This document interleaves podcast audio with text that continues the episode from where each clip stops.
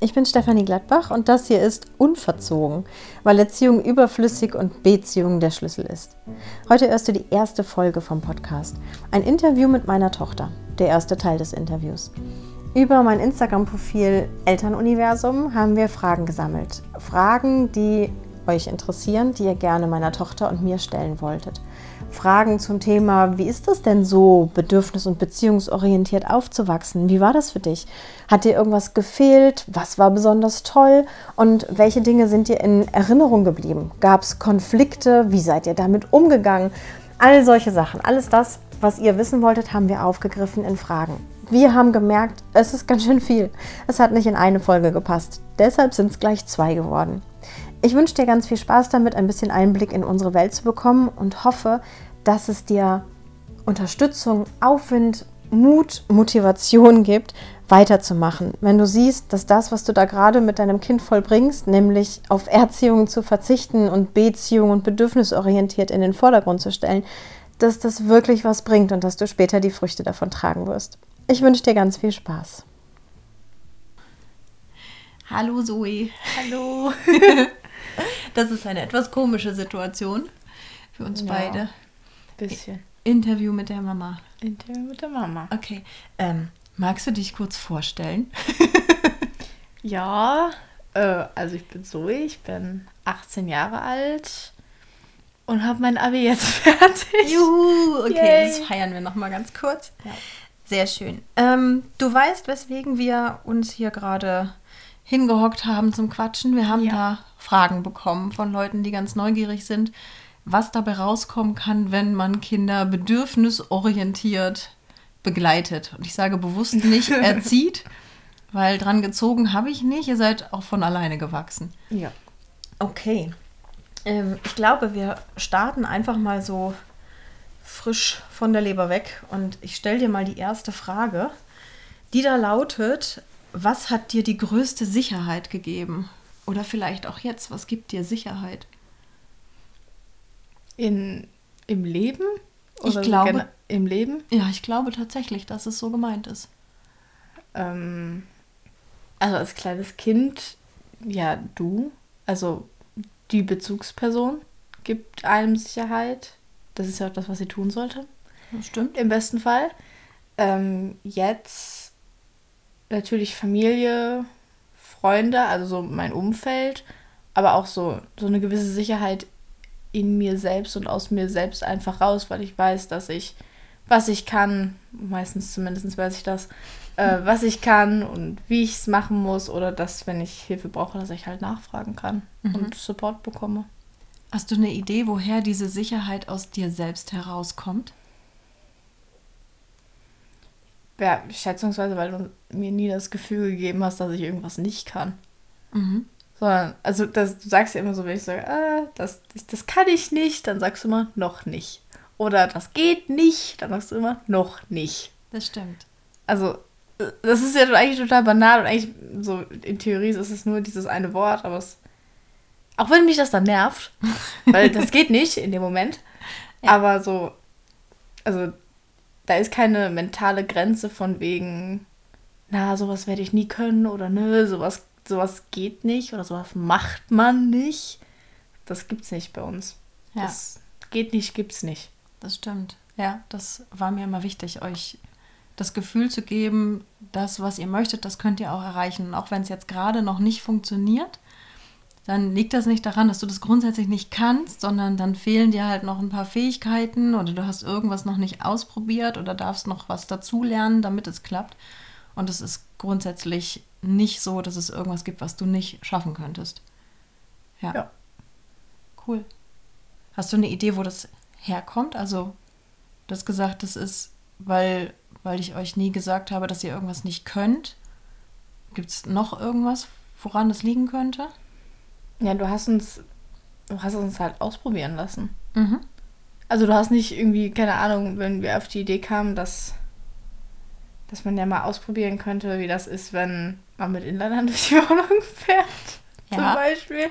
So, nein, das geht nicht oder so, sondern so, ja, das geht. Ist nur schöner, wenn man es nicht tut. Aber so, also solche Sachen einfach oder so. Ja.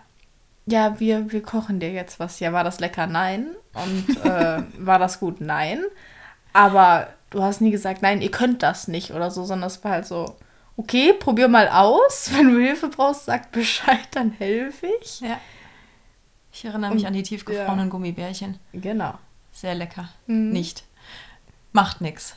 Jetzt, ähm, glaube ich, sind eure Kochkünste mindestens so gut wie meine, was nicht heißt, dass sie besonders gut sind. Aber das muss ja auch nicht. Jeder ja. hat andere Talente und Fähigkeiten.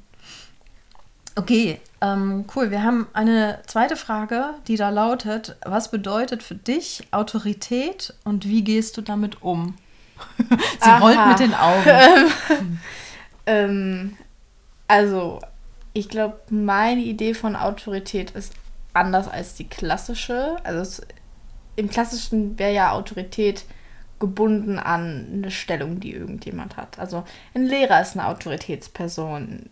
Ein Polizist ist eine Autoritätsperson. Ein, keine Ahnung was, ein Politiker ist eine Autoritätsperson. Ein Anwalt, Elternteil, ein genau, so, das hat ja alles irgendwie so mit einer Rolle zu tun. Also so Autorität vor den Eltern. Aber das bedeutet, also dann gibt man, das ist ja dann eine Rolle, die man füllt oder so. Mhm. Und also Autorität ist für mich jemand, der mir bewiesen hat, dass er kompetent ist. Mhm. Also ein Lehrer, der mir bewiesen hat, dass er mir was beibringen kann tatsächlich, dann habe ich Autorität vor jemandem. Jemand, der vor allen Dingen auch eingestehen kann, wenn er was falsch gemacht hat. Also das, da hängen so ganz viele andere so Qualitäten zusammen, wo ich dann sage, oh, okay, das ist eine Autoritätsperson. Für mich von wegen, ich kann die Person, also natürlich respektiert man jeden Menschen einfach erstmal, weil er ein Mensch ist und weil man mit dem Lese Lebewesen einfach respektvoll umgeht. Aber das heißt halt noch lange nicht, dass ich mir von dem gerne irgendwas sagen lasse oder darauf vertraue, was der sagt. Ja. Äh, weil man mir dafür erstmal beweisen muss, dass man Ahnung von irgendwas hat. Ja. Und nicht einfach nur, weil man sagt, ja, aber ich bin nämlich hier, bestes Beispiel in der Schule, ich, aber ich bin der Lehrer, ja, das ist schön, aber sie haben das halt gerade trotzdem falsch gemacht.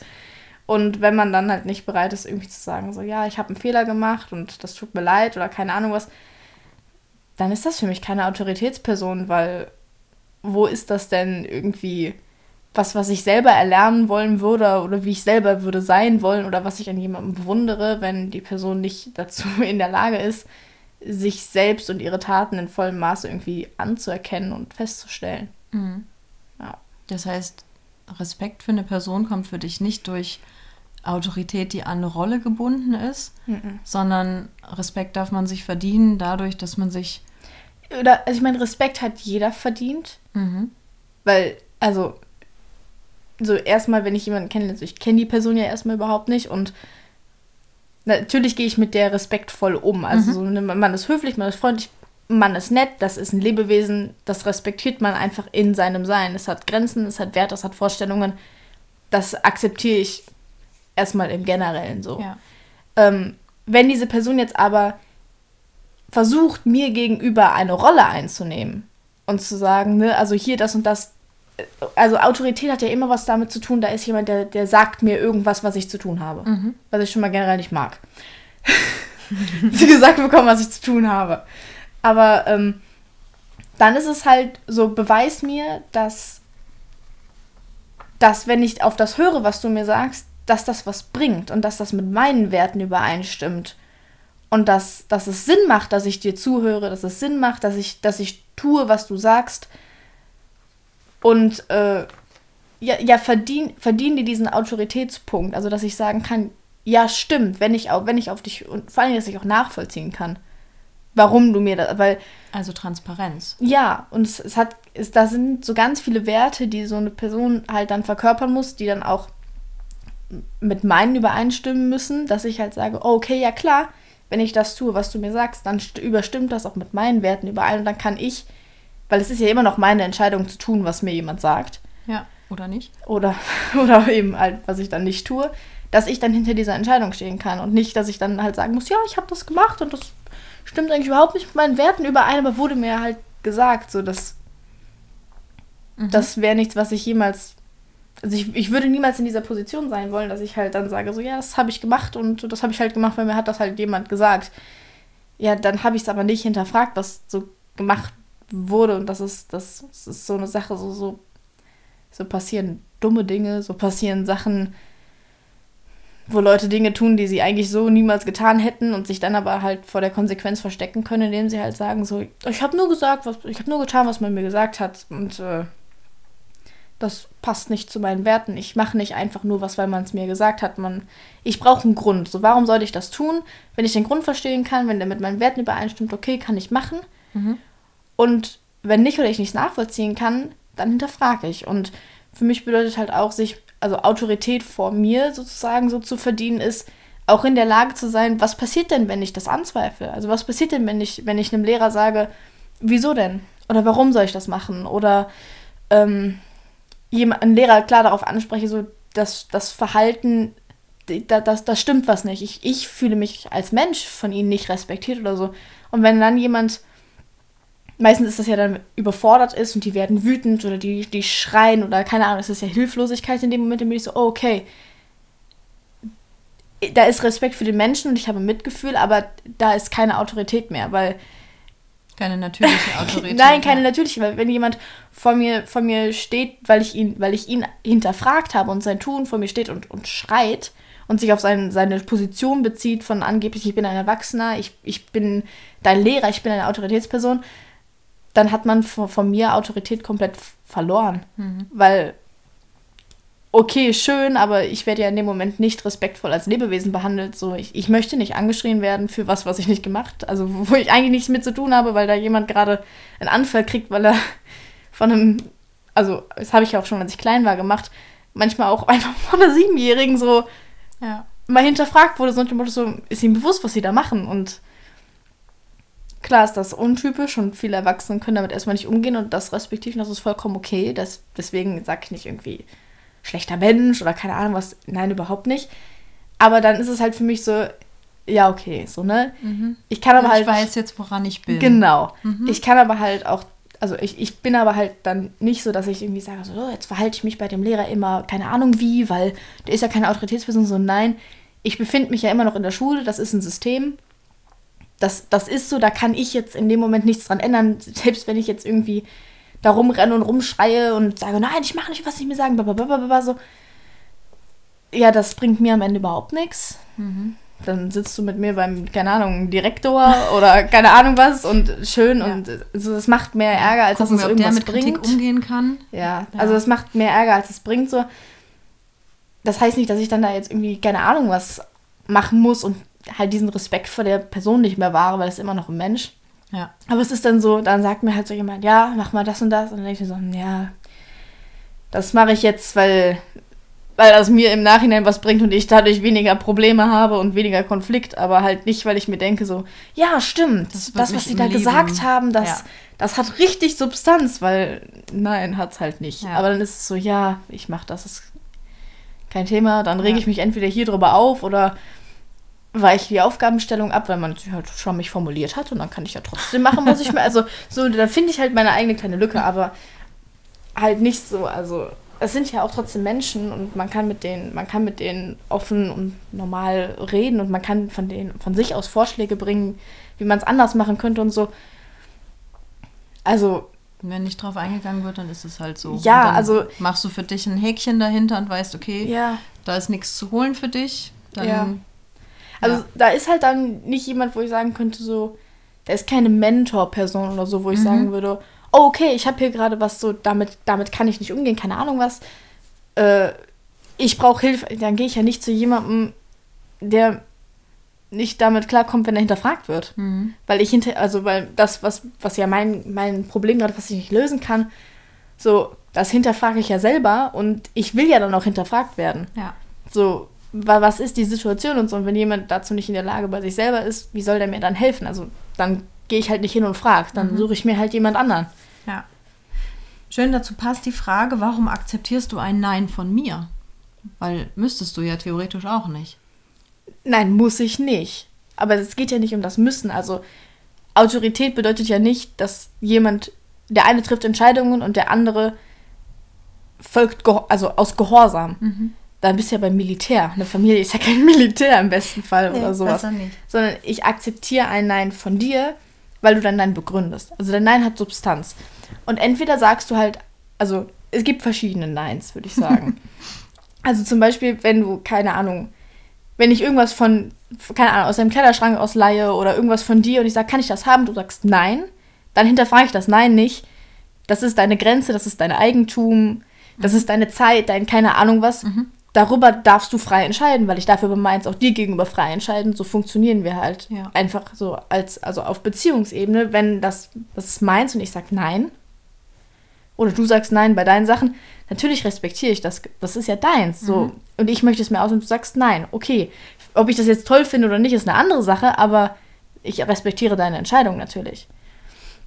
Aber wenn es sowas ist wie, darf ich das machen oder darf ich da hingehen oder keine Ahnung was und du sagst nein, dann werde ich nachfragen. Dann frage ich, okay, wieso? So, mhm. was ist der Grund? Gib mir einen Grund.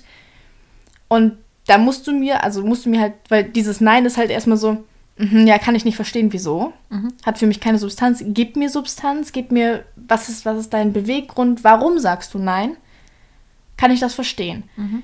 Und häufig kann ich es verstehen und me meistens ist es ja irgendwie, dass, dass ein Elternteil irgendwie Angst hat und deswegen sagt, nein, du darfst da nicht hin oder es möchte lieber zum Beispiel, ja, darf ich zu, keine Ahnung, zu einer Freundin oder so, nein, darfst du nicht ja, okay, wieso? Mhm. Ne? Entweder ist es ja, weil es ist schon spät und ich habe Angst um dich zum Beispiel oder ich, äh, ja, äh, wir wollten eigentlich Familienzeit verbringen. Irgendwas ist ja immer so, dass dieses ja. Nein halt bewegt, warum ein Elternteil dann Nein sagt. Und dann frage ich halt nach und dann erklärst du mir den Grund und halt häufig, also so kann ich es verstehen und kann dann entweder sagen, so, okay, ja, das, das Nein kann ich akzeptieren. Zum Beispiel jetzt, also die Beispiele, die ich gebracht habe, wir verbringen Zeit zusammen, hast du recht. Oder halt, ja, du hast da Angst, aber, absichtliches Aber, mhm. ähm, wir, also wir haben ja, also zum Beispiel, ja, aber wir fahren da mit dem Auto hin. Oder, äh, ja, aber die Mama von Judith ist auch da. Oder, ja, ich schreibe dir aber zum Beispiel, das ist eigentlich total sicher. Ja. Und dann argumentieren wir halt, also so für, für unsere Seiten und dann ist es halt so, so, gib mir gute Argumente. Und wenn deine Argumentation halt schwächer ist als meine, dann bist du aber auch in der Lage zu sagen, okay, du hast recht das Nein ist, ist ja. unbegründet ja, im Endeffekt. Das resultiert aus meiner Angst und die kannst du jetzt ähm, so gesehen füttern oder, oder abpuffern, indem ja. du mir sagst, mit wem du zusammen bist, wo du hingehst, dass du dich meldest, wenn du angekommen bist, dass ich weiß, ihr werdet abgeholt, solche Sachen halt. Ja, und so ist halt für mich, wenn du Nein sagst, dein Nein hat für mich nie was mit mir zu tun. Also ich fühle mich nie als Mensch abgelehnt. Mhm. Sondern entweder ist das, du machst deine Grenze deutlich verständlich. Mhm. Oder halt aus irgendwelchen von dir persönlichen Beweggründen sagst du nein und die kannst du mir dann erklären und dann kann ich sie nachvollziehen oder verstehen oder kann sagen, stimmt, du hast recht oder halt eben sagen so, okay, aber guck mal vielleicht auf, auf die Seite oder so. Ich fühle mich aber, wenn du Nein sagst, nie als Mensch abgelehnt, mhm. weil ich immer eine Erklärung kriege und weil immer deutlich ist so, das ist dein Nein und das ist nicht ein Nein, du darfst das nicht und dann kommt keine Erklärung, ja, dann kann ich mir... Weil ich deine Mama bin. Ja, tolles Argument. Funktioniert nie. Ja, das weil ist richtig. schön. So, aber also da ist so dieses Nein ist nie so, dass ich mich als Mensch abgelehnt fühle, sondern so nein, du darfst das nicht. Ja, aber wieso? Und wenn dann keine Erklärung ist, dann könnte ich kann ich mir denken, ja einfach jetzt wegen mir, weißt du, ja. weil weil du weil du mir nicht vertraust, weil du dann kann ich das ja alles immer auf mich beziehen, weil ja, wenn du mir als Strafe kein, genau du jetzt nicht. Genau, wenn du mir keinen Grund gibst, vernünftigen, dann wird sich mein Gehirn, weil so funktioniert das Gehirn, wird sich einen suchen. Ja. Und der kann halt, also wo suche ich den dann? Ja, bei mir. Ja, spannend. Ähm, du hast eben gesagt, ich kann Nein sagen und dann mache ich meine persönliche Grenze quasi einfach ja. nur auf. Ähm, woher hast du gelernt, wo meine persönliche Grenze ist und die zu respektieren? gelernt, wo die es durchprobieren. Weil, also, also das beste Beispiel finde ich ist immer, also man hat ja so gefühlt so, wenn man so neben Leuten steht oder so, hat man so seinen persönlichen Bereich oder so. so mein gefühlt. Tanzbereich. Mein Tanz, genau. Ja. Mhm. Und wenn Menschen einem so näher kommen, hat man irgendwann das Gefühl, die, die sind so in, in dem Bereich von einem. Und das ist ja von Mensch zu Mensch unterschiedlich. Also manche ja. Leute haben gar kein Problem damit, wenn die Schulter an Schulter mit jemand Fremden stehen und das interessiert die überhaupt nicht. Und manche Leute mögen das nicht mal, wenn jemand auf Armlänge neben denen steht, weil die schon das Gefühl haben, die Leute sind so nah an einem. Ja. Und so ist das mit persönlichen Grenzen. Mhm. So, die sind bei jedem anders ausgelotet und wie soll ich das denn rausfinden, wenn ich es nicht ausprobiere? Und das, also ich gehe jetzt nicht hin und sage, hm, ich probiere mal, wo sind deine Grenzen? Sondern das passiert ja unterbewusst. Also es passiert ja einfach dadurch, dass man Zeit zusammen verbringt, dass man eine, eine Beziehung hat, zwischenmenschliche ja. Situationen einfach, dass man realisiert, oh, okay. Ist dir bewusst, dass du die ganze Zeit Mann sagst? Ja. Gut. Machst du das mit Absicht gerade? Ja. Okay. Weil Mann ist so inclusive mehr. Wenn ich die ganze Zeit ich sage, dann habe ich das Gefühl, das würde andere Leute ausschließen. Und ich glaube, es ist gerade total wichtig, dass du ich sagst, dass weil es sage? um deine Sicht der Dinge geht. Okay, ich sage ich. Ja. Also, dass ich dann ähm, halt also unterbewusst ausprobiert habe. Mhm. Und wenn von dir dann kam, ja, das gefällt mir jetzt nicht. Also häufig war das nicht, dass du dann gesagt hast, das gefällt mir jetzt nicht, sondern meistens wurdest du wütend. Oder irgendwas, weil es hat, es hat dir nicht gepasst. Also du hast dich irgendwie überrumpelt gefühlt oder keine Ahnung, du magst sowas nicht. Keine Ahnung, mir fällt jetzt gar kein gutes Beispiel ein. Ähm, und genauso war das mit, mit meinen Grenzen, weil ich habe mhm. ja auch welche. Ja. Und so habe ich die dann rausgefunden, wie ich sage, okay, das ist für mich was. Also, das, das haben, glaube ich, ganz viele Teenager. Die mögen das nicht, wenn die Eltern irgendwie durch deren Sachen gehen oder so. Mhm. Das mögen die wenigsten Leute, wenn jemand anderes durch die, seine ja. Sachen schnüffelt. Privatsphäre. Privatsphäre, das ist eine Grenze. Ja. Und für den einen heißt das, komm nicht in mein Zimmer, ohne dass ich gesagt habe, du darfst. Ja. Und für den anderen heißt das, ja, okay, keine Ahnung, wühl nicht durch meine Taschen oder wühl. Lies mein Tagebuch nicht. Auch oder lies mein Tagebuch nicht, auch wenn es darum liegt oder so. Ja also die Grenze kann ja schon wo ganz anders anfangen. Für die einen fängt es ab der Zimmertür an, für den anderen ist es so, ja, keine Ahnung, wühl nicht durch mein Zeug oder so. Mhm. Für den nächsten ist vollkommen okay, wenn man mal reingeht und die Wäsche einräumt und durch die Sachen geht und keine Ahnung was das macht. Zimmer aufräumen. Genau, für, die, für einen ist das voll okay. Ja. Ich habe eine Freundin von mir, für die, die findet das super toll, wenn ihre Mama das macht und die ist total dankbar dafür, wenn ja. die das gemacht hat. Natürlich nervt die das dann, dass sie ihre Sachen nicht mehr findet. Ja. Aber die findet das toll, weil für die hat sie da, für die ist das so, das ist so eine Hilfe. Vielen Dank. Ich fände das schrecklich. Mhm. Für mich ja. geht das gar nicht. Und so sind so persönliche Grenzen einfach anders. Und dadurch, aber das, das ist auch nur ab einem gewissen Punkt, dass wir rausgefunden haben, dass du das gemacht hast. Ich habe gesagt, äh, äh. Mhm. Nicht machen. Ja. Wir hatten so ein Gentleman Agreement, dass wenn ihr in den Sommerferien bei Papa wart, dass ich gesagt habe, es ist okay, wenn ich einmal Ordnung mache. Ja. Und die Dinge, die ich glaube, dass ihr sie nicht mehr brauchen würdet, tue ich hier in so eine große Plastiktasche. Ja. Und wenn ihr wieder da seid, guckt ihr da durch und schmeißt ja. dann selber weg oder räumt wieder ein, wenn ihr, ne, so einmal um Grund reinzukommen. Weil ich erinnere mich daran, dass eure Zimmer teilweise so waren, dass ich mir mit dem Besen eine Schneise kehren musste, um ans Fenster oh, zu kommen. Zum, zum Lüften. Ja, und es war, es war okay, Spielzeug. weil es war euer Spielzeug und, und eure, eure Zimmer. Und da habe ich dann die Tür zugemacht, wenn ich es nicht sehen konnte. Oder habe mal angeboten, sollen wir zusammen aufräumen. Und ja, manchmal hat es auch einfach nur eine Weile lang gedauert. Dann habt ihr selber einen Rappel bekommen. Ja. Ja. Okay. Das heißt, du würdest sagen, um rauszufinden oder um die persönliche Grenze von jemandem zu achten, muss ich erstmal draufgelatscht sein, weil ja. sonst erkenne ich es ja. ja nicht. Oder ähm, jemand, also ist ja, also wenn wir jetzt von Elternteil und Kind sprechen, dann hat das Elternteil mehr Lebenszeit gehabt, um Grenzen festzustellen als das Kind. Das Kind lernt gerade erst, wo sein ist. Und die verändern sich ja auch. Ja. So als Sechsjährige ist mir das, glaube ich, egal, ob du mein Zimmer aufräumst oder nicht. Mhm. Aber so mit 16 ist mir das vielleicht überhaupt nicht mehr egal. Also, ja. Das kann sich ja ändern. Ähm, ich glaube einfach, also als Erwachsener oder zum Beispiel ich jetzt, wenn, wenn da jemand, also ich kann jetzt zum Beispiel Freunden gegenüber oder so schon viele Grenzen einfach von vornherein sagen. Mhm. Also sagen so, ey, das ist was, das mag ich überhaupt nicht oder das ist ein No-Go oder keine Ahnung. Ja, ist gar, also wenn jemand fragt, so, oh, kann ich, äh, kann ich mir das rausholen? Also ich sage, ja, gar kein Ding, brauchst gar nicht erst fragen oder so, weil mhm. da für mich ist da gar keine Grenze. Aber also, wenn man dir oder in dem Fall dann ich, wenn mhm. ich die einmal halt realisiert habe, die Grenze, und also das kann ja zum Beispiel dauern, bis ich die realisiert habe, muss vielleicht einer viermal drauflatschen, bis ich so bin, ach, das ist eine Grenze. Ah, na, ja. okay, habe ich jetzt verstanden. Ja, deswegen fühle ich mich so blöd, weil genau. jemand meine Grenze überschreitet. Ach ja, das ist eine Grenze. Ja, ähm, ja dass, dass ich dann halt zu, zu, der nächsten Person direkt sagen kann, so, ey, da ist eine Grenze, so, das mache ich einfach so. Keine Ahnung, oder frag mhm. vorher, oder keine Ahnung. Irgend, irgendwas ist dann da halt und das ist halt als Elternteil zum Beispiel, also klar, Kinder loten die noch viel krasser aus, als man mhm. das vielleicht so im Zwischenmenschlichen mit Freunden oder so hat. Aber äh, wenn ich die ja dann schon kenne, dann kann ich die ja auch schon einfach kommunizieren, im mhm. besten Fall. Was nicht heißt, dass nicht einmal jemand aus Versehen drauftritt. Ja. Das passiert. So einmal unachtsam gewesen, bist einmal draufgetreten, okay. Ja. Ja. woher glaubst du, dass das kommt, dass du deine persönlichen Grenzen so gut kennst, dass, dass dir die so bewusst sind und dass du auch das vertreten kannst, wenn du sagst, ey, mh, mm, ne, so, das ist, das ist jetzt meine Grenze, ich mag das nicht, wenn du das tust. Also Freunden gegenüber oder mhm. Bekannten oder so. Weil viele Menschen damit Schwierigkeiten haben, jemand anderem zu sagen, ey, stopp hier.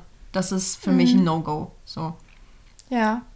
Also, ich finde, das kommt auf die Grenze. Ich kann das total nachvollziehen, dass man manchmal sich so denkt, so, ah, ich will jetzt nicht sagen, weil, ne, also so, das habe ich auch. Ich habe auch Grenzen so, wo ich sage, so eigentlich hätte ich da ganz deutlich kommunizieren müssen, so, nee, mhm. nicht mit mir und dann mache ich es halt doch nicht, weil, keine Ahnung, ich will nicht unangenehm auffallen oder ich will nicht irgendwie jemand anderen verletzen, weil, weil ich das Gefühl habe, das würde jetzt falsch rüberkommen oder so. Mhm.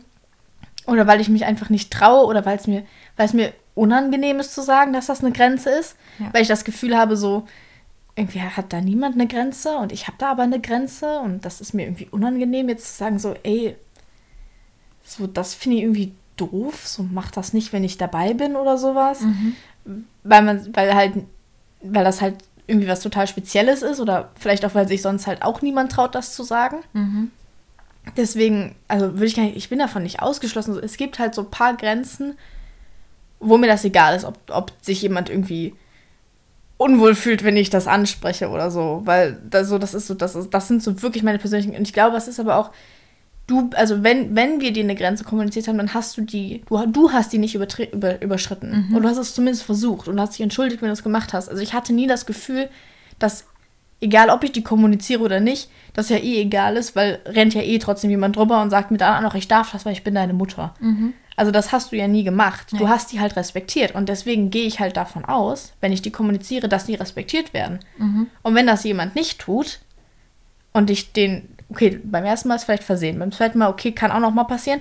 Wenn jemand das drei, vier, fünf Mal macht, dann kriegt er irgendwann davon die Quittung und dann sagt, also hör mal, jetzt reicht so. Also das ja. geht einfach nicht. Das ist, das ist einfach eine scheiß Aktion. So, ich fühle mich nicht respektiert als Mensch. Ja. Das heißt, dass deine Grundannahme ist, dass deine Grenzen respektiert werden. Ja, weil, weil du, du das, sie respektiert hast. Mhm, weil du es so erlebt ja. hast. Ja. Von klein auf, kannst du eine Situation erinnern oder irgendwelche Sachen. Also Zimmer aufräumen hatten wir jetzt schon. Es hören bestimmt auch viele Leute zu mit recht kleinen Kindern. Kriegen wir da noch eine Situation hin? Ich hatte zum Beispiel nie, also ich kenne das zum Beispiel, wenn, wenn Leute irgendwie erzählen, mh, mm,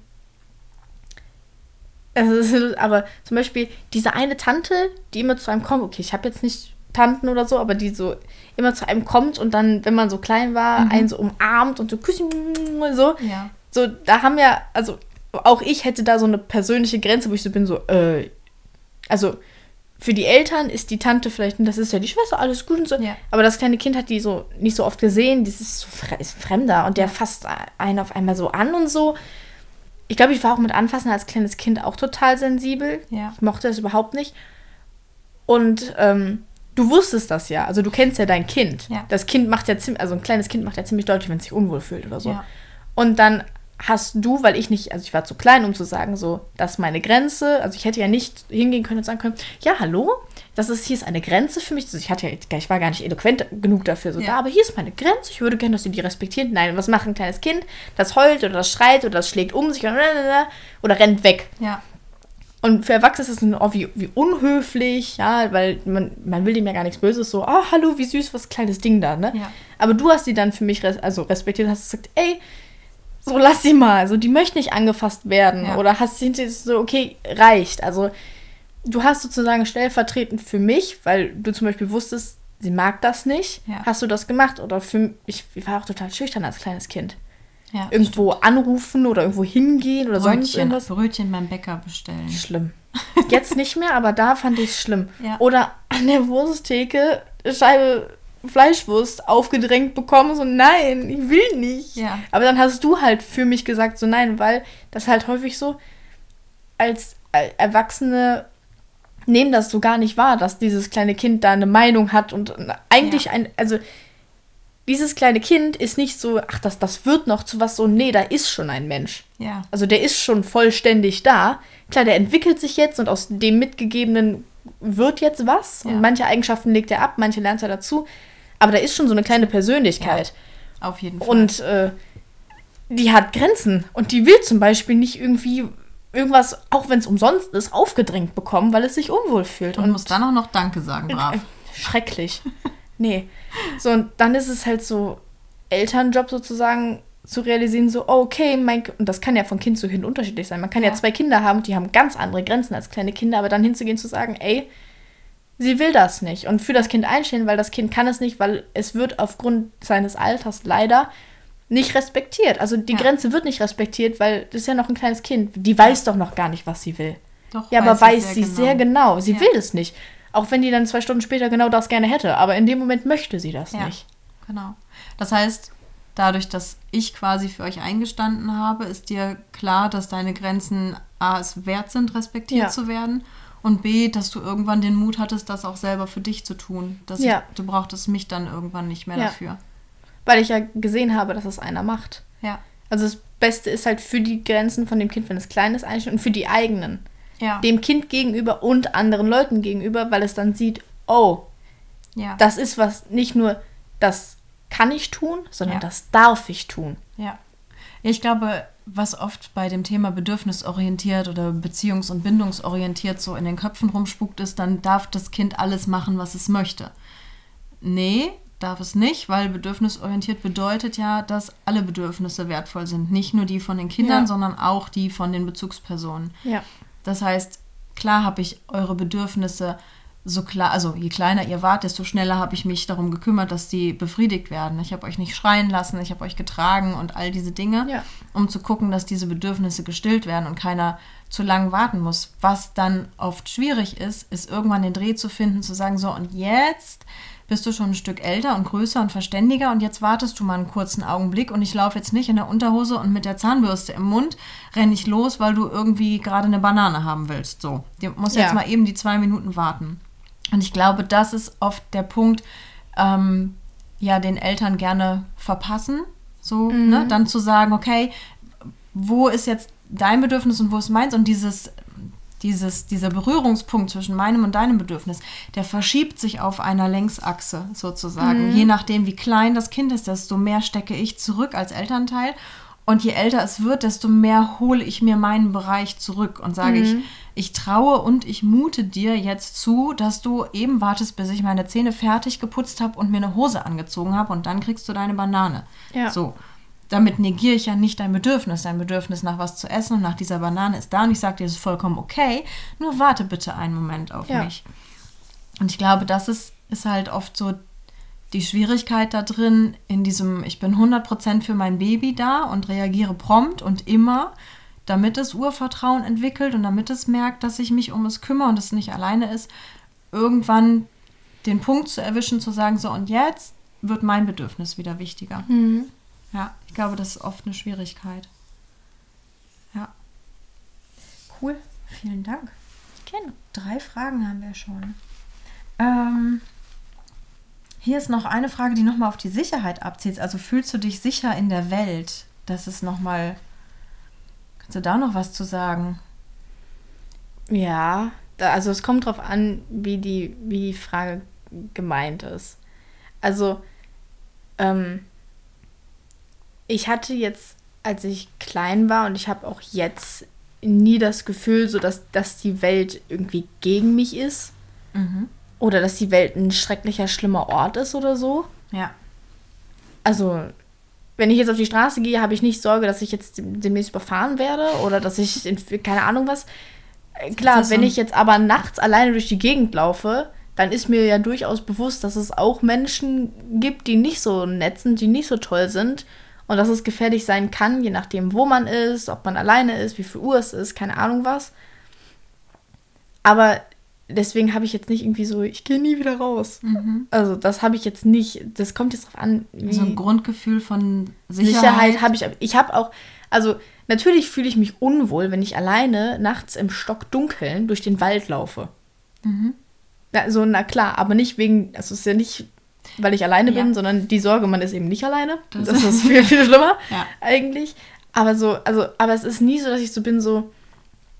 Also, es war, es, also, ihr habt deutlich gemacht, also ihr beide als Eltern, die, ihr habt nie gesagt, die Welt ist von Grund auf gut und aber ihr habt auch nie gesagt, vor allen Dingen Menschen sind von Grund auf schlecht. Das habt ihr ja. nie gesagt, sondern es gibt gute Menschen und nette Menschen, die einem helfen und es gibt manche Leute, die sind eben schlechter, die haben selber wahrscheinlich schlechte Erfahrungen gemacht, was auch immer, aber die können, die könnten mir gefährlich werden.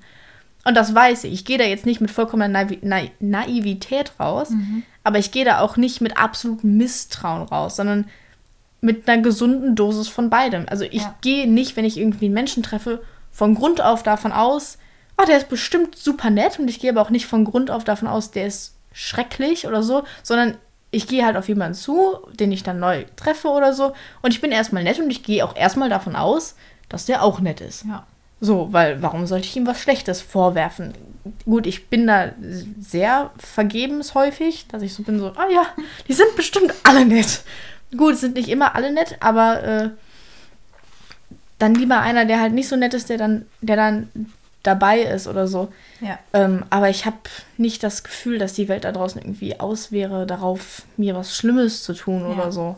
Das, was du angesprochen hast, alleine nachts im Wald zu sein, ist ja auch so ein Urinstinkt noch. Ne? Ja, das natürlich. Gibt ja, gibt ja Ängste, die sind irgendwie begründbar und auch durchaus sinnvoll, die zu ja. haben. Und es gibt halt welche, die sind vollkommen irrational. Ähm, aber das würde ja in die Richtung zählen, so, ja. hm, man weiß ja auch nicht. Also auch hier in unseren Breitengraden gibt es Wildschweine, die, wenn man Zum in ihr Revier reinlatscht, und die nicht so finden witzig das nicht finden. lustig. Nee, da sind so. auch Wildschweinmamas, die auf ihre Babys aufpassen. Eben. So deswegen, also deswegen muss ich mich ja nicht wie die Axt im Walde verhalten und der Meinung sein, ich muss jetzt die riesen Aufmerksamkeit auf mich ziehen oder so. Ja. Nein, natürlich nicht. Es ist halt so, es ist Bauchgefühl und vor allen Dingen drauf hören. Also so instinktmäßig. Ne, wenn mir abends auf der Straße jemand begegnet und ja, da spielt wahrscheinlich auch viel Angst mit bei und wahrscheinlich tun die mir nichts. Aber wenn ich mir dann so denke, hm, ich habe ein ungutes Gefühl, mein Gott, dann wechsel die Straßenseite oder dann hol ich halt meinen Schlüssel raus oder keine Ahnung was oder ich rufe dich an oder sonst irgendwas so. Also es ist so. Ja, Strategien, wie du dem begegnen kannst, wenn du dich Ja, es ist fühlst. nicht so, dass ich, dass ich so bin und so, oh, dass diese, ich fühle mich unwohl und dann bin ich hoffnungslos verloren. Um ja. Gottes Willen. Und dann setze ich mich am besten auf den Boden und weine. Nee, das bringt, das bringt mir dann halt nichts, sondern dann, dann habe ich halt eine Strategie, wie ich halt damit umgehe. Oder ich mache mir einen Plan und gebe im Kopf durch, okay, wenn jetzt was passieren würde, was mache ich dann? Weil mhm. mir gibt das Sicherheit. Ja. Aber es ist auch, weil ich so ein bisschen Controletti-mäßig bin. Ja. Mir gibt das dann Sicherheit, mir einen Plan zu machen, okay, wenn was Schlimmes passiert, dann mache ich das, das, das und das. Gut, ja. ob ich das dann umsetzen kann, ist was anderes. Aber mir gibt das in dem Moment halt Sicherheit. So. Also es ist Strategien entwickeln, damit umzugehen, weil die Welt da draußen ist halt Dualität. Ne? Es gibt Gutes, es gibt Schlechtes, es gibt Kriege, es gibt Unfälle, es gibt Katastrophen und genauso viel aber wunderschöne, gute Sachen und Sachen, die sich anf anfühlen wie Wunder, weil wir sie nicht erklären können. Also ja. es hat, es ist Fokus. Es ist eine Mischung aus Urvertrauen, das einfach grundsätzlich da ist ja. und Strategien mit Schwierigkeiten umzugehen. Ja. Und das sind Dinge, die du gelernt hast. Problembewältigung. Ja. Ja. Ja. Cool. Noch eine Frage. Vertraust du mir und wenn ja, warum genau? Ja, ich vertraue dir. Ähm, Wäre schlecht, wenn nicht. ähm, warum genau? Ich, ich glaube, das, das, das sind so ganz viele, das sind so ganz viele kleine Sachen, die du gemacht hast oder große Sachen. Also ich glaube, es hat damit angefangen, so, dass du bist meine Mama und du hast dich um mich gekümmert. Mhm. Natürlich vertraue ich dir.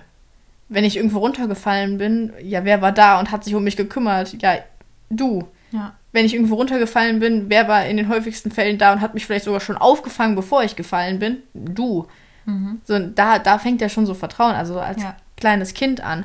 Und dann, ich hatte seltenst das Gefühl, dass für irgendwas, was ich gemacht habe, dass du mich dafür verurteilt hast oder für eine dumme Entscheidung oder für einen mhm. Fehler mhm. oder vor allen Dingen auch, wenn ich was falsch gemacht habe. Also wenn ich was kaputt gemacht habe oder so. Mhm. Ich glaube, wir haben dich nie angelogen, wenn wir irgendwas kaputt gemacht haben. Das stimmt, ja. Wir haben das gesagt, weil wir wussten, du bestrafst uns nicht, du schreist uns dafür nicht an. Mhm. äh, also, ich glaube, du hast uns nie angeschrien. Vielleicht ist auch mal passiert, aber du hast dich dann im Nachhinein entschuldigt wahrscheinlich. Also, das war nie so, oh Gott, ich habe sowas richtig Schlimmes gemacht und jetzt. Kann ich meiner Mama nicht sagen. Das kann ich auf gar keinen Fall sagen. So, nein, wir konnten das sagen und wir haben uns entschuldigt und dann hast du das angenommen, dass wir das gefunden haben. Dann haben wir eine Lösung gefunden. Mhm. So, und dann haben, also, das war nie so, dass wir, ich glaube, das war nie so, dass wir Angst vor deiner Reaktion haben mussten. Ja. Die war relativ klar. Ja. Also, was ich gemacht habe, ist, ich habe euer Verhalten von eurer Persönlichkeit entkoppelt. Ich weiß nicht, ob du das noch erinnerst, aber ich habe oft gesagt, das, was du gerade gemacht hast, gefällt mir nicht und es war doof. Mhm. Aber dich habe ich lieb, immer. Ja. Du bist immer toll Ja. und ich stehe immer auf deiner Seite. Ja. Nur das, was du gerade gemacht hast, war blöd und da müssen wir jetzt drüber reden, weil es gefällt mir Ja, so nicht. oder was du da gemacht hast, hat mich verletzt. ja, Ja. ja, das stimmt. Ja, stimmt. Das hast du gesagt. ja. Und mir war es auch wichtig, dass wir im Streit nicht auseinandergehen. Und wenn es keine Zeit gab, das zu klären in dem Moment, dass ich dann wirklich dieses Entkoppeln gemacht habe und gesagt habe, das, was gerade passiert ist, da müssen wir später nochmal drüber reden. Ich habe dich lieb, ich wünsche dir einen schönen Tag. So, Ja, und wir sprechen das stimmt. später darüber. Das stimmt. Dass es voneinander entkoppelt wurde. Das Ja. eine war, das ist immer eure Persönlichkeit und ihr als Lustig, Menschen. jetzt erinnere ich mich gerade. Weißt du, was das, was das bei mir zum Beispiel gemacht hat? Meistens, wenn wir, dann bin ich ja sauer auf dich. ja, Ich finde dich ja dann doof. ja, ich dich auch. Ja. Und, aber wenn du dann, wenn du dann an der Tür, ich habe gerade genau einen Moment wirklich im Kopf, wenn du an der Tür gesagt hast, was du gemacht hast, fand ich scheiße, das Kackmas hat mich verletzt und ich bin sauer, Ja. aber ich habe dich lieb Mhm. Und habe einen schönen Tag, dann musste ich mich ja noch bemühen, beim zur Schule gehen, sauer auf dich zu sein. Weil in dem Moment ist so, so, also so, ja, und ich habe ich hab ja auch verletzte Gefühle, so, wo ich mir, keine Ahnung was. Ähm, aber das war, dass ich das auch, dass dadurch, dass du das abgekoppelt hast, hat sich das bei mir im Endeffekt auch abgekoppelt. Weil ich war so, ich konnte das akzeptieren, dass ich da irgendwo sauer bin, aber in dem Moment hat halt einfach überwogen, ich werde geliebt. Ja. Und ja, ich habe meine Mama ja auch lieb. ja, scheiße. Kommen wir nicht drum Ich finde sie herum. jetzt doch nicht mehr doof. Ich wollte doch den ganzen Tag wütend sein. Ja. Hat nicht funktioniert. Funktioniert nicht. Ja. Sehr cool. Ähm, das ist eine schöne Überleitung dazu, ähm, dich zu fragen, ob es schlimm ist, als Eltern Fehler zu machen. Nein. Mein absoluter Albtraum wäre, wenn du keine Fehler machen würdest. Okay, warum? Ja, aber dann bist du ja gar kein Mensch mehr. Also dann hätte ich ja, dann müsste ich ganz andere Sachen hinterfragen. Okay. Wie erinnerst du das, wenn ich, wenn ich Fehler gemacht habe? Oder auch jetzt? Ich mache, ich bin ja auch jetzt nicht unfehlbar, ihr Nö. Lieben. Also nicht, dass ihr denkt, ich mache immer alles richtig. Im Nein, tut sie Gegenteil. nicht. genau, tut Nein. sie nicht. Ähm, Nein. ehrlich gesagt, wenn ich zurückdenke, keine Ahnung, deine Fehler. Weil, was das, glaube ich, ausmacht, ist, ich erinnere mich nicht an sonderlich viele Fehler von dir, weil ich es nicht als Fehler wahrnehme. Mhm. Weil du halt im Nachhinein hast du Verantwortung dafür übernommen, du hast das angenommen, dass du einen Fehler gemacht hast und du hast dich entschuldigt vor allen Dingen. Und du hast, je nachdem, also wenn es was Kleines ist, reicht halt eine Entschuldigung. Ja. Und wenn es halt was Großes ist, dann braucht es in irgendeiner Form eine Wiedergutmachung oder Ja. so. Oder irgendwie ein, ein Beweis von, von Liebe oder Zuneigung oder was weiß ich. Ja. Und das macht, also das, das macht das wieder gut. Ja. Deswegen heißt es Wiedergutmachung. Es ist so lustig, weil du hast eben gesagt, ich glaube, du hast uns nie angeschrien. Ich erinnere viele Situationen, in denen ich rumgeschrien habe. Ja, und ich erinnere die halt nicht. Ja. Weil, Und ich glaube, ganz viele Eltern glauben, oh Gott, das ist jetzt der Moment, wo ich einen Riesenfehler gemacht habe. Ich habe mein Kind angeschrien.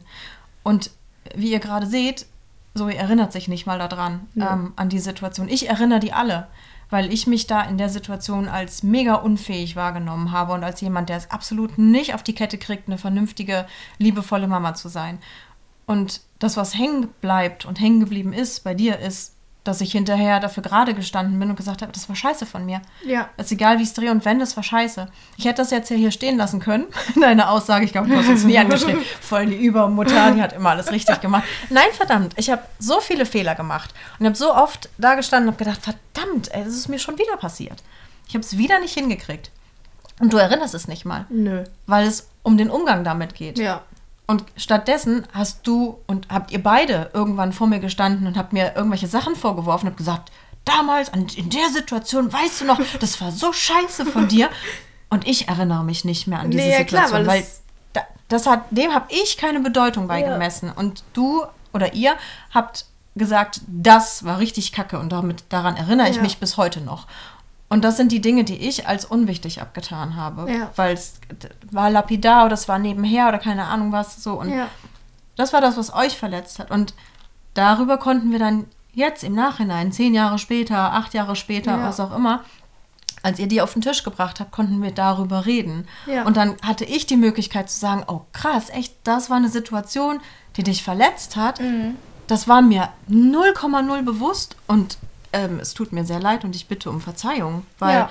ich kann mich ja auch nicht entschuldigen, weil wenn, dann gibst du mir Schuld für dein Gefühl und ich kann dich nur bitten, mir das zu verzeihen, wenn Ja. ich mich falsch verhalten habe. Deswegen ist es mir immer wichtig, dass ich nicht gesagt habe, ich entschuldige mich bei dir, weil ich kann mich nicht entschuldigen. Ich kann die Ja. Schuld nicht wegnehmen, sondern ich habe immer gesagt, es tut mir leid, das ist Ja. mein Gefühl und ich hoffe, du kannst mir das verzeihen. Ja. So, und damit kannst du es loslassen und ich kann es loslassen. Und dann kommt dieses Schuldgefühl und dieses Schuldthema nicht, weil, Ja. glaube ich, ganz viele Eltern sich auch wirklich schuldig fühlen in dem Moment, wenn sie vermeintliche Fehler begehen. Ja, also ich erinnere mich nur an so Sachen, also gerade immer, wenn, wenn wir über so argumentieren oder so reden, Mhm.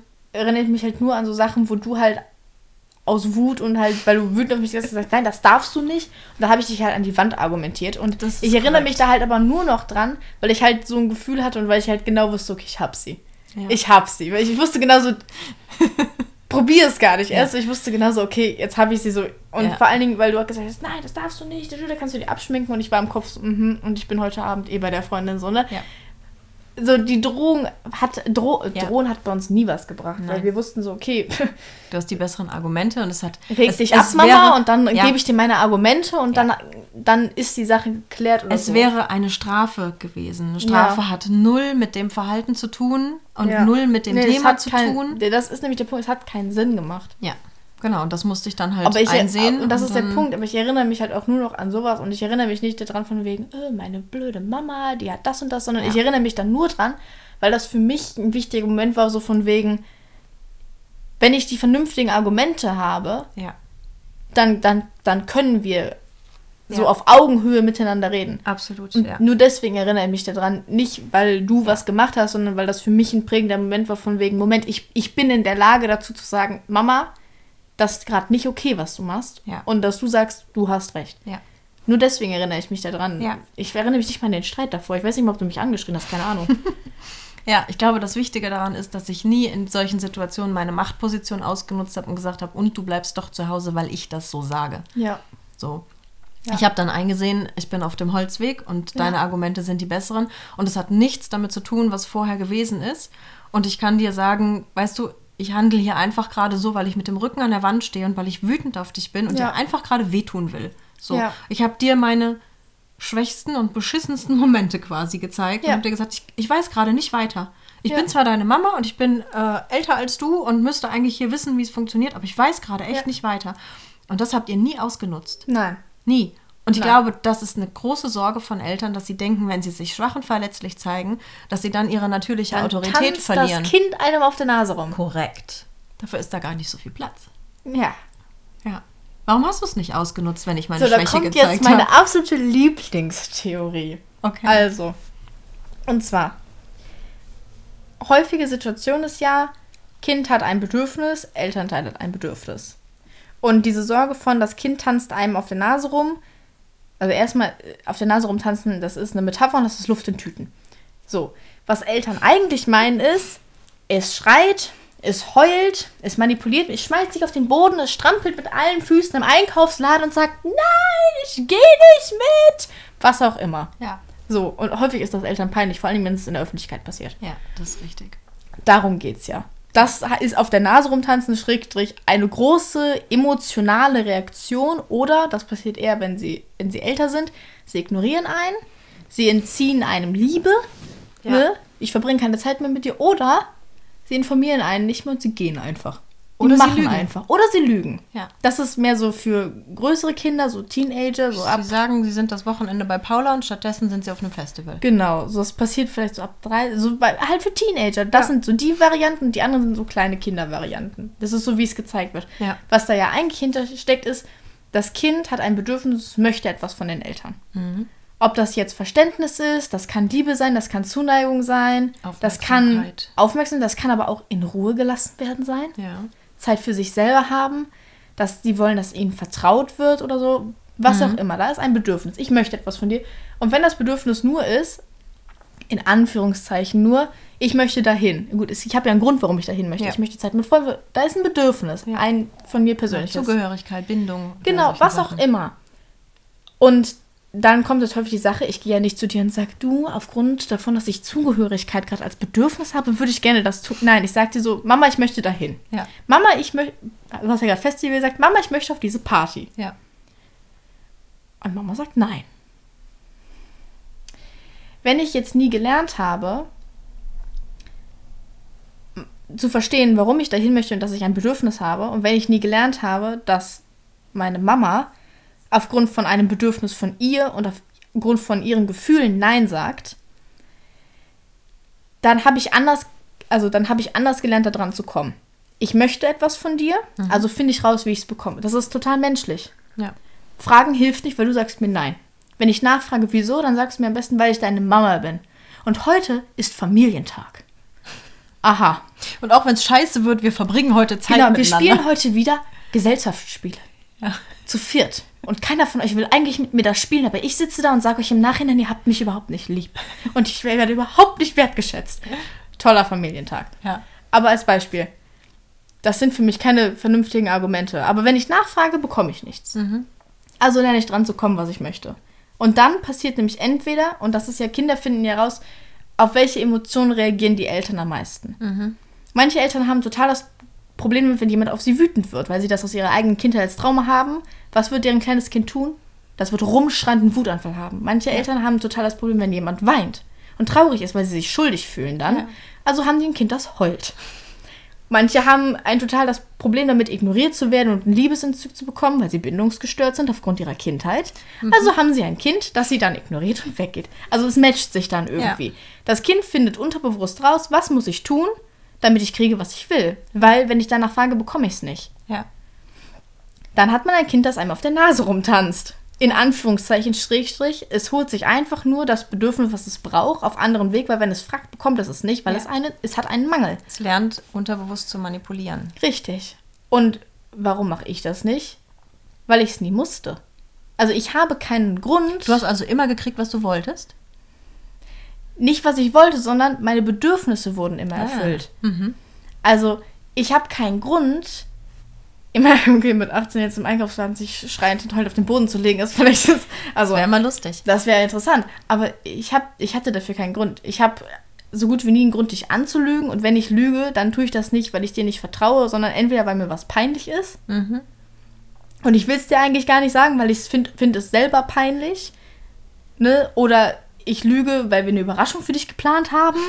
Oder ist- keine das ist Ahnung. okayes was. Lügen. Das ist okayes Lügen. Aber das, das sind keine schlimmen Lügen. Ich Ja, würde dich niemals hatten- anlügen, wo ich hingehe. Ja. Warum wir hatten, auch? Wir hatten eine Regel für Lügen. Es gibt Lügen, die fühlen sich gut an und es gibt Lügen, die Ja. fühlen sich schlecht an und die schlechten werden erzählt, weil das bedeutet, dass es nichts Gutes, was dabei rauskommt. Richtig. Ja. So, also ich habe keinen Grund dafür. Ja. Warum sollte ich Ich krieg dann nicht, was ich möchte. Wenn ich vor dir stehe und coole Augen mache und anfange rumzuheulen, dann sagst du mir, netter Versuch. Dann frage ich, ob noch also alles gut ist bei dir. Das kenne ich nämlich nicht so. Ja, ist alles gut, ich will das aber. Und dann sagst du, mhm, netter Versuch. Das Ja. hatten wir schon. Ja. Ich habe sowas ja aus. Jedes Kind probiert das aus, wenn es nicht kriegt, was es möchte. Ja. Aber also Eltern sagen, hm, netter Versuch. Probier noch mal in, wie wir es wie als Familie machen. Und das Ja. ist, ich möchte dahin. Und du sagst nein. Dann frage ich, wieso? Und ich bekomme aber eine Antwort. Oder du sagst mir, hm, ich weiß gerade gar nicht, wieso. Ja. Und dann erkläre ich dir, warum ich da eigentlich hin will. Hin will, Mhm. auch schön, hin will. Und dann klären wir das, Ja. die Bedürfnisse halt. Ja. Und das hat dann, also gut, wenn ich, wenn ich Zeit mit meinen Freunden verbinde, das Zugehörigkeit, das Bedürfnis kannst du mir nicht erfüllen. Nee. Aber wenn es irgendwas ist, was du erfüllen kannst vom Bedürfnis her, dann muss das Bedürfnis ja nicht erfüllt werden dadurch, dass wir diese Tätigkeit tun, die ich gerne hätte, sondern du kannst sagen, okay, das passt nicht in meinen Zeitplan, aber wie wär's damit? Mhm. Dafür habe ich gerade Zeit, das können wir gerade machen, du kannst mitkommen, keine Ahnung was. Oder, hm, okay, ich habe da gerade wirklich keine Zeit für, aber morgen habe ich Zeit. Das ist ja erfüllbar. Ja. Du hast gerade indirekt gesagt, dass es wichtig ist, dass Kinder das bekommen, was sie brauchen und dass es nicht immer unbedingt genau das ist, was sie gerade wollen. Ja. Ja. Also es ist oft ein Schlüssel rauszufinden, Ja. was das Bedürfnis dahinter ist. Ja. Und das zu befüllen. äh, Zu, Ja. zu befüllen. Zu befüllen. zu, zu befüllen. Ja. Sehr gut. Also Befüllen bef- und befüllt befüllen. ganz viele befriedigende Be Gefühle befüllen. Genau. Großer Gott. Ich glaube, wir reden schon seit oh, fast einer Stunde, Stunde. und wir sind nicht mal annähernd, ihr Lieben, Durch durch, die die Fragen durch. Ähm, ich würde gerne eine Frage noch für diese Folge zum Abschluss stellen und ähm, dann äh, weitere Folgen mit dir planen. Du bist ja, noch ein bisschen hier. Bisschen. Ansonsten können wir auch ähm, das Ganze online machen, wenn du dann in England bist. Okay, eine Frage für jetzt noch. Ähm, wenn du an unsere gemeinsame Zeit denkst, was war für dich das Schönste daran? Das Schönste ist ja immer so superlativ. Du darfst auch mehrere schöne Sachen Ja. sagen. Schöne Dinge Also- aus der Kindheit. Schöne Dinge aus der Kindheit. Pff. Keine Ahnung, Zeit verbringen mit dir. Egal in welcher Form. Äh, also, das sind so. Ich habe halt. Ich glaube, das hat jeder so ein paar so Erinnerungen, aber halt, weil die mich geprägt haben. Also, weil ich dadurch was rausgefunden habe, was ich mag oder keine Ahnung was oder so. Weil durch diese ganzen 18 Jahre ziehen sich ja massenhaft schöne Sachen, die wir erlebt haben oder kleine Momente, die vollkommen irrelevant sind, aber so an die ich mich halt erinnere oder, oder sonst irgendwas. Ich wüsste jetzt nicht mal, ob ich so aus dem Kopf so sagen so wüsste, weil das war im Endeffekt alles schön. Auch, also auch wenn wir uns gestritten haben oder so. Klar, in dem Moment hatte ich jetzt nicht das beste Gefühl, aber im Nachhinein kam dabei ja irgendwas raus. Also ich finde, ich würde gar nicht sagen, so was war das Beste in diesen 18 Jahren, sondern diese 18 Jahre sind ja der Grund, warum ich jetzt dieses Gefühl habe, wenn ich an dich denke. Oder wenn wir Zeit verbringen oder so, weil da halt Geschichte hinter, hinter steckt oder so. Weil, weil, weil ich weiß, so, ah, so, keine Ahnung, das sind ja so, also sind ja ganz viele Sachen, die ich unterbewusst weiß, einfach nur, so, an die ich mich jetzt nicht so aus dem Kopf erinnern kann, die mir aber so das Gefühl geben von, ah ja, meine Mama. Ne? Und das ist halt nicht nur, ja, weil sie war da für mich und ne, sie, sie ist zu jedem meiner Fußballspiele, ich habe nie Fußball gespielt, aber als Beispiel, sie ist zu jedem Fußballspiel gekommen, Ja. sondern halt, also nicht solche Dinge, sondern auch, ja, meine Mama mag übrigens das total gerne. Oder die erzählt immer so diesen dummen Witz, der nicht witzig ist, aber sie macht es trotzdem. Oder keine Ahnung was. Also so. Du bist ja ein richtiger Mensch für mich. Also du hast ja, du hast Facetten und du hast Interessen und du hast Ängste und du hast Sorgen und du hast Leidenschaften und du hast Träume und Vorstellungen und Ängste und du bist so, so ein komplett ausgefalteter Mensch einfach. Ja. Und du hast uns von deiner Kindheit erzählt, von deiner Jugend, von keine Ahnung was erzählt, du hast Geschichten erzählt, von ah, damals haben wir das gemacht und eine lustige Anekdote. Die Geschichten könnte ich 20, 30, 40 mehr hören. Ich finde die immer noch toll. Ich höre dir gerne zu, wenn du über sowas halt redest. Ja. Weil du für mich halt, du bist für mich ein, ein Mensch. Und das ist das, was es im Endeffekt ausmacht. So, dass all diese kleinen Sachen, die über 18 Jahre passiert sind, diese kompletten 18 Jahre, in, der wir, in denen wir Zeit zusammen verbracht haben, haben dich ja für mich, von dem, was ich mitbekommen habe, was du erzählt hast, was du gezeigt hast, keine Ahnung was, zu diesem Menschen gemacht, der für mich Mama ist. Du bist nicht Mama, sondern dieser Mensch ist meine Mutter. Ja. Und, und das ist, glaube ich, das Schönste daran. Dass wenn ich an Mama denke, ich nicht nur an die Frau denke, die mir ein Butterbrot geschmiert hat und mich zur Schule gebracht hat und mir ein Pflaster aufs Knie geklebt hat, wenn ich hingefallen bin und mich in den, so in den Schlaf gewiegt hat oder keine Ahnung was, sondern du bist für mich ein Mensch, du bist eine Persönlichkeit und ich weiß, du ich weiß deine Träume, ich weiß deine Ängste, ich weiß, was du dir wünschst, ich weiß all diese Sachen. Ja. Und das ist für mich das, was, was das so wertvoll macht. Das war auch das, was mir unglaublich wichtig war, dass ich nicht wollte, dass ihr mich einfach nur in der Rolle der Mutter wahrnehmt und ich mich, also man kann sich ja, ne, Menschen können sich gut hinter Rollen Ja. verstecken und müssen nicht mit ihrer Persönlichkeit ans Licht treten. Jupp. Und mir war das unglaublich wichtig, dass ihr mich als Mensch kennt, dass ihr wisst, Ja. wer ich bin und welche Stärken und welche Schwächen ich habe und Ja. dass ihr euch auf mich verlassen könnt, dass ich, Ja. wenn ich, ich glaube, das ist noch was, was wichtig ist, dass wenn ich gesagt habe, ich bin da, es ist ein Versprechen, ich verspreche dir das, dann war das in Stein gemeißelt. Ja, dann warst du da. Ja, dann konntet ihr euch darauf verlassen. Ähm, wenn ich das Wort Versprechen in den Mund genommen habe, dann habe ich mich immer dran gehalten. Ja. Genauso wie wenn ich irgendwelche Dinge gesagt habe, die mir wichtig waren, wo es darum ging, dass irgendwas nicht passieren wird, dann habt ihr euch genauso darauf verlassen können. Ja. So, also, Ja. ne, das war dieses, dieses Verlässliche und als Mensch sichtbar sein, was Ja. mir super wichtig. Und es ist total schön, dass du das von dir aus jetzt sagst, Ja. dass du das auch so wahrgenommen hast. Nee, du bist nicht, also klar, ich sag Mama zu dir, weil du bist meine Mama, aber ich weiß, dass deine Identität ist ja, ist nicht Mama für mich. Du bist Stefanie, du, du bist ein Mensch halt wirklich für mich und den ich unabhängig davon, dass du meine Mama bist, schätze. Mhm. Unglaublich. Und deswegen ist es halt, jetzt grinst du so. Natürlich grinse ich so. Du Halt- gerade aufpassen, dass ich nicht anfange zu heulen. halt total schätze und als Plus sozusagen bist du meine Mama. mhm. Also Ja. deswegen ist für mich so, ich nenne dich Mama, weil du bist meine Mama, Mhm. aber du bist nicht nur meine Mama, Ja, sondern du bist so viel mehr als nur meine Mama. das ist super schön. Ich glaube, das Ja. ist auch ein schöner Schlusssatz, mit Ja. dem wir diese Folge hier gut Ja, beenden alle können. Eltern sind mehr als nur Eltern. Ja, wenn sie es zulassen. Ja, aber selbst wenn sie es nicht zulassen, Ja, das, also sie bleiben ja mehr als nur Eltern. ja, Das Kind merkt es vielleicht nicht, aber Das die meine fühlen ich. es ja trotzdem. ja. Das meine ich. Und es passiert nichts Schlimmes, im Gegenteil, es Nee, passieren so das- viele schöne Dinge. Ja, genau. Und es fühlt sich auch viel besser an, ja. würde ich mal behaupten. Ja. Weil sich selber da limitieren, was man seinem Kind zeigt und dann wie viele Jahre den anderen Teil unterdrücken, damit es das bloß nicht mitkriegt. Das hört sich nach viel Arbeit an in Ja, meiner Welt. sehr anstrengend. Obwohl es wahrscheinlich nicht so gruselig ist, ne? Wie sich ganz zu zeigen mit all seinen Fehlern und sonst was. Ja, das stimmt. Also Verletzlichkeit ist ja was, wo wir erstmal suggeriert bekommen, dass es Schwäche ist. Ja. Und es ist ein Lernprozess zu merken, dass Verletzlichkeit zu zeigen eher was ist, was stark macht. Ja. Und durch dieses Sichtbarwerden es überhaupt erst möglich ist, dass ihr als mein Gegenüber mich respektieren konntet als Mensch. Ja. Weil ich nichts versteckt habe, Ja. sondern euch alles von mir gezeigt habe. Ja. Cool. Vielen, vielen Dank für deine Zeit.